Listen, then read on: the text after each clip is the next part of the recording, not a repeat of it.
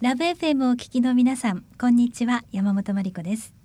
毎月第3第4土曜日のお昼1時からお送りする JAL 九州歴史ロマン街道。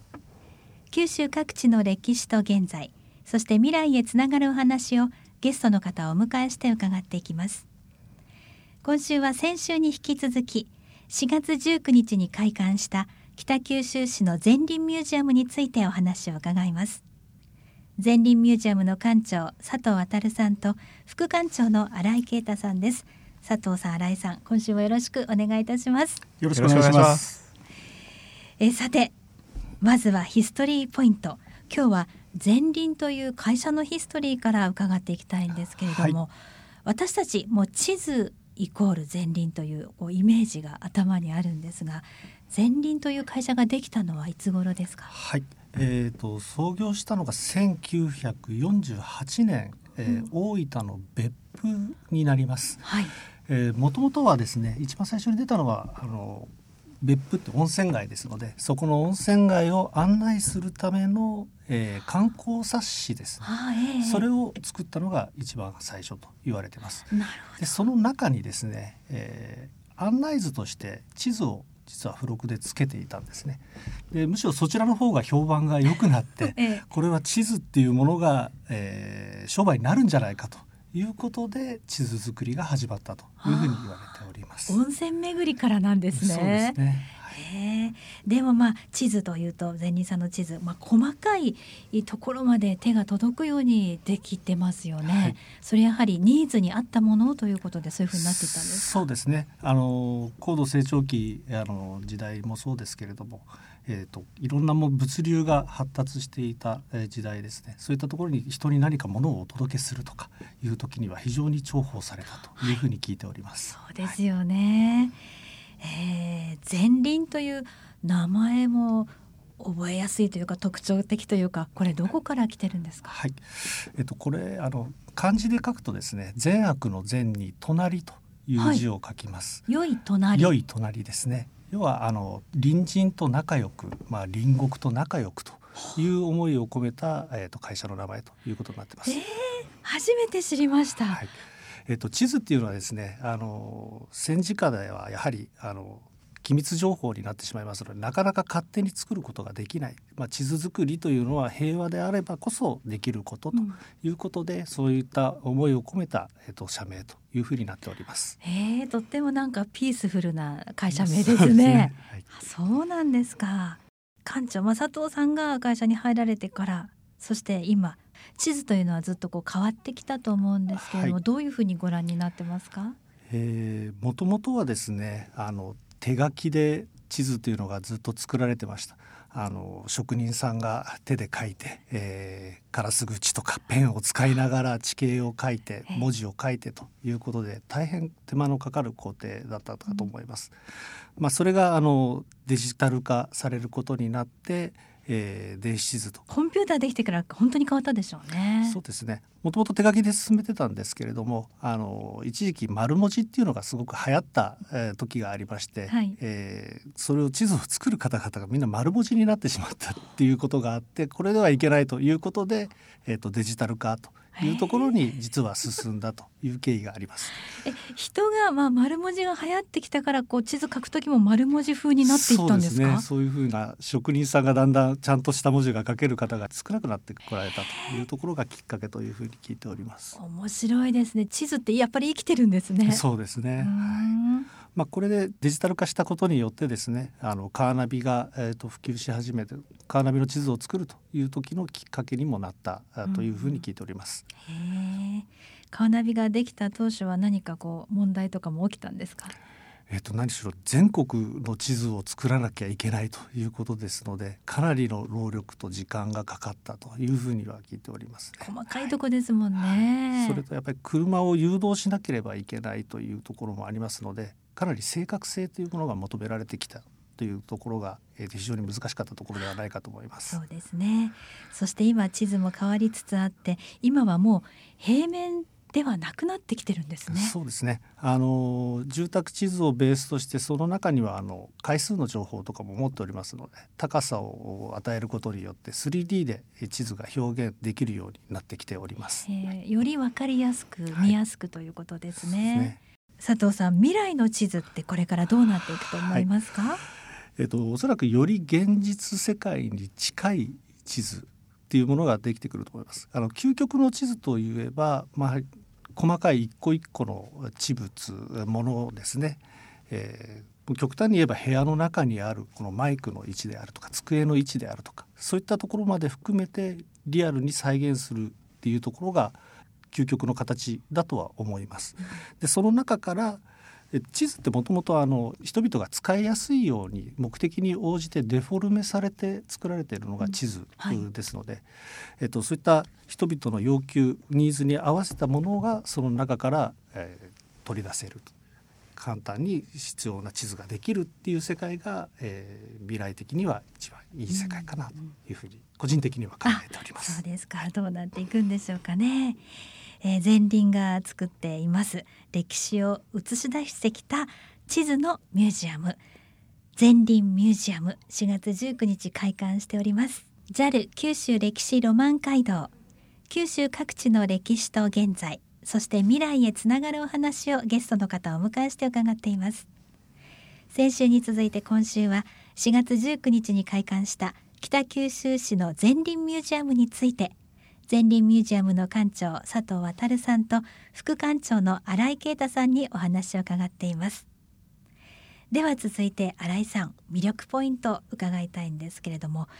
地図に携わった重要人物を何名か教えていただけますか？古い時代から言うとやはりマルコ・ポーロになります。東方見聞録という書籍で日本が、えー、ヨーロッパに初めて紹介されました。黄金の国ジパングとして人々の羨望の眼差しを集めていた。そういったところから、まあ、重要人物の一人と言えるのではないでしょうか。うんうん、そうですね。ただしマルコ・ポーロの時代の地図っていうのは本当に簡単なものでまだ今の地図とは全然違うんですね。そうですね。想像で書かれていました。当時はヨーロッパ人もまだ日本に来ていませんので想像で書くしかなかったんですね。あの当時は九州だけを描かれていた地図も多かったようですけどどういうことでしょうか？ポルトガル人が初めて日本に漂着した時まあもちろん種子島なんですけれどもやはり南方から船で日本に訪れますので琉球であったり九州そして四国の情報が最も早く、うん、そして比較正確に描かれていました。目に入ったとこですもんね。はい、えーでその辺りをもう日本としてその部分を日本としてクローズアップして地図に書かれてるんですね。その後徐々に都の京都であったりとかあとは東日本そして最後に北海道こういったところが順に北に向かって描かれていく様子が地図の変遷を通して見ることができます。じゃあ歴史の古いところから見ていくと日本はどんどん広がって大きくなっていたそんな感じでしょうか。はいそうですねマルコ・ポーロの時代を背景に考えながら見ていただくとまた面白いと思いますが続いての重要人物といえば？次の人物はイグナシオ・モレイラですね、はい、この人は初めて日本に訪れた西洋人の地図制作者の人になります。地図を制作する専門の人、はい、で1590年天正剣王施設の帰国と同時に日本を訪れたと言われていましてそこから約2年間をかけて実際に西日本を自らの足で測量したと言われています。うんそうですか、えー、知らない土地を歩いて地図を作るって大変だったでしょうね。そうですね。本当にそのモレイラの思いがこもった地図というふうに言っても過言ではないと思いますでモレイラ自身も西日本は自ら情報収集したんですけれども東日本まではですね出向くことができませんでしたので各国の大名から情報を集めてそれを地図として描いています。モレイラがそうやって情報を集めて作った地図というのも展示されているんですか？はい。一番の魅力ある地図だと思います、はい、どうなっているんでしょうかね。本当に皆さんの目で確かめていただきたいですね。え日本人も地図に貢献した人何人かいらっしゃいますね。はい、何人かいますね一番有名なのは伊能忠敬なんですけれども実は伊能忠敬よりも前にですねすごく正確な地図を作っていた人はいます。はい、長久保積水という地理学者なんですけれども実測こそしていないものの日本中の情報を集めてかなり正確な日本地図を作っています。うん、その積水が作ったものを元にして伊能忠敬は作ったんですか？直接元にしたということではないですね。伊能忠敬は自ら海岸線を測量していますのでそうですね、はい、長久保積水の地図ももしかしたら参考にはしてたかもしれないですけれども、うん、はい、全く、えー、違う作り方でできたものです。そうですか。そのあたり比べてみるのも面白いですよね。はい。両方とも前輪ミュージアムの展示にありますので伊能忠敬と長久保積水、まあ、時代は比較的近い時代でも全く違ったアプローチで地図を作っていて地図の書かれている内容も全然違います、うそういったところの見比べも楽しいポイントだと思います、はい、そして私は忘れていたんですがシーボルト事件という地図に関係する罪な事件があったそうですね。はい。シーボルト事件はシーボルトが日本の地図を海外に持ち出そうとしてその持ち出しが発覚したという事件になります。日本の幕府の天文型の高橋景康という人とですねシーボルトは実は地図を交換してるんですね。交換、はい、西洋の地図と日本の地図。はい。そうなんです。当時の日本は西洋の情報を欲していました。一方でシーボルトは日本の北方領域の正確な情報が欲しかったんです。はあで2人が地図を交換して持ち出した地図が伊能図由来の地図だったんですね。それ持ち出してはいけない地図なんですね。はい、シーボルトはそのことを知らなかったようなんですけれども、まあやはり持ち出したという事実は変わりませんので、ええ、その場で、えー、まあ地図は没収されるということになります。はい、しかし察知したシーボルトはですね、察知して察知してるんです。え、その没収の直前に徹夜でその地図を書き写して密かに写しを取っておいたんですね。さすがというかあるよのって感じですけど、はい、えシーボルトはやっぱりいち早くこれ没収されるなっていうことを見越して自分でそれを書き写してそれを持って帰ったんですか？はい。現物は幕府の手に戻ったと言われていますけれどもその写しをシーボルトは海外に持ち出すことに成功しています。その地図はその後どうなったんでしょうか？その後はシーボルトが日本の文化風俗をまとめた日本という書籍にして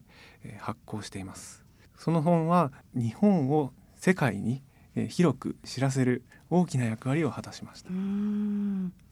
そしてその地図がまた日本に入ってきた。そのシーボルトの地図はですね当然広く世界に知れ渡りましたので、えー、今度はですね後にまた日本にやってくるわけですねそのきっかけというのがペリーの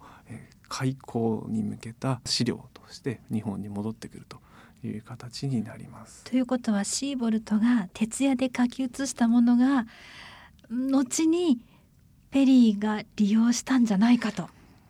はいそうですねあのペリーが実際持ってきた、まあ、日本と開国交渉をするために集めた資料の中には当然日本人のことで日本の地理のこと、まあ、いろいろな情報が含まれています。でその中の1枚の地図として日本列島の地図があってですねそこにはきっちりとシーボルトの地図に由来するということが明記されているんですね。ということはもともとは伊能図だったんですね。はいそうです元をたどればそれはシーボルトが持ち出した伊能図だったということになります。これは興味深いですね。えー、この辺りも前輪ミュージアムでは読み解くことができるんですね。はい。そういった一連の流れが地図を通じて物語を知ることができる展示になっています。JAL 九州歴史ロマン街道。九州各地の歴史と現在そして未来へつながるお話をゲストの方をお迎えして伺っています。今週は開館したばかり4月19日オープンの北九州市の前輪ミュージアムについて前輪ミュージアムの館長佐藤渉さんと副館長の新井啓太さんにお話を伺いました。では前輪ミュージアムのまとめとしてヒストリーポイント魅力ポイントもう一度教えてください。はい。えー、前輪ミュージアムにおいては、えーと、地図を作った人の、えー、思いとか背景そういったものを地図を見ながら想起していただけるようなミュージアムになってます。当社の前輪もですね1948年、えー、創業で1952年に住宅案内図というものを作ってから実はあの全国の地図ができたのはつい最近の2017年になります。え今まで全部日本小さく網羅してたわけではないんですか、はい。えまあ、住宅地図のデータベースという意味でおきましては、はい、えー、東京の島しょ部小笠原であるとか、えー、いうところのデータは、ま、実はまだできていなかったんですね。えー、それを2017年に、えー、完成させたというような経緯があります。そうですか地図作りって細かく考えると長くかかるんですね。そうですね。はい。まあそういった現代の地図作りの思いというものも併せ持って、えー、過去の地図もそういったそれぞれの人々の覚えが込められているものになっているかと思いますのでそういったものを楽しんでいただければと思います。はい、そして魅力ポイントとしてはどうでしょうか？魅力はですねやはり人々の姿そこを地図から読み取るところにありますね。あのなかなか読み取るっていうのは難しいかもしれないですけれどもあの私たちの説明をぜひ聞きながらそういった当時の人々の姿や、えー、努力命を懸けた地図作りの姿、はい、そういったものに思いを馳せていただければと思います。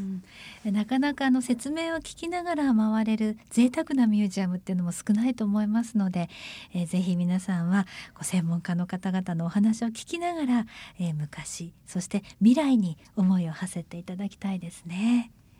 えー、新井さんと佐藤さんその地図への思いお二方は個人的にどう思ってらっしゃるんでしょうか？地図は今の私たちの生活を映し出していると思うんですね。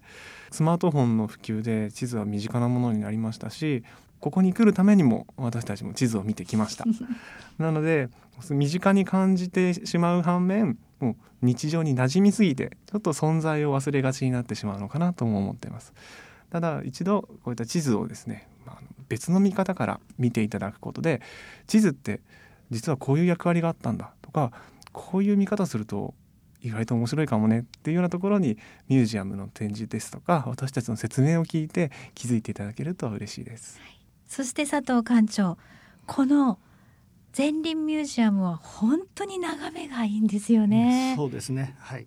最上階の14階というところで小倉城も見えますし、えー、伊能忠敬が九州測量を始めたと言われている常盤橋も、えー、綺麗に見ることができます。はいえその眺めも楽しんでいただきたいですし地図をデザインとして楽しむこともまた私たちのあの一つの喜びですよね。はい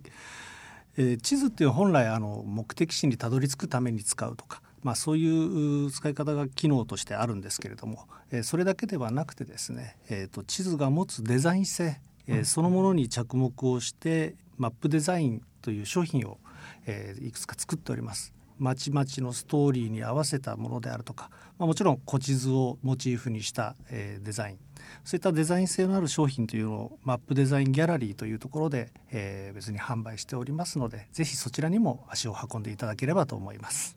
マップデザインギャラリーはリバーウォーク北九州の1階にあります。お土産プレゼントにもぴったりだと思いますのでぜひ覗いてみてください。前輪ミュージアム4月19日オープン。新型コロナウイルス感染対策のため一般のお客様のご入場については前輪ミュージアムのホームページなどでご確認いただきたいと思います。前輪ミュージアムの館長佐藤渉さんと副館長の新井啓太さんに2週にわたってお話を伺いました。佐藤さん新井さんありがとうございました。ありがとうございました。4月19日開館予定でした前輪ミュージアムは新型コロナウイルスの影響を受け開館が延期となっております。今後の詳しい情報は前輪ミュージアムのホームページをご覧ください。毎月第3第4土曜日のお昼1時からお送りする JAL 九州歴史ロマン街道。九州各地の歴史と現在そして未来へつながるお話をゲストの方をお迎えして伺います。次回もどうぞお楽しみに。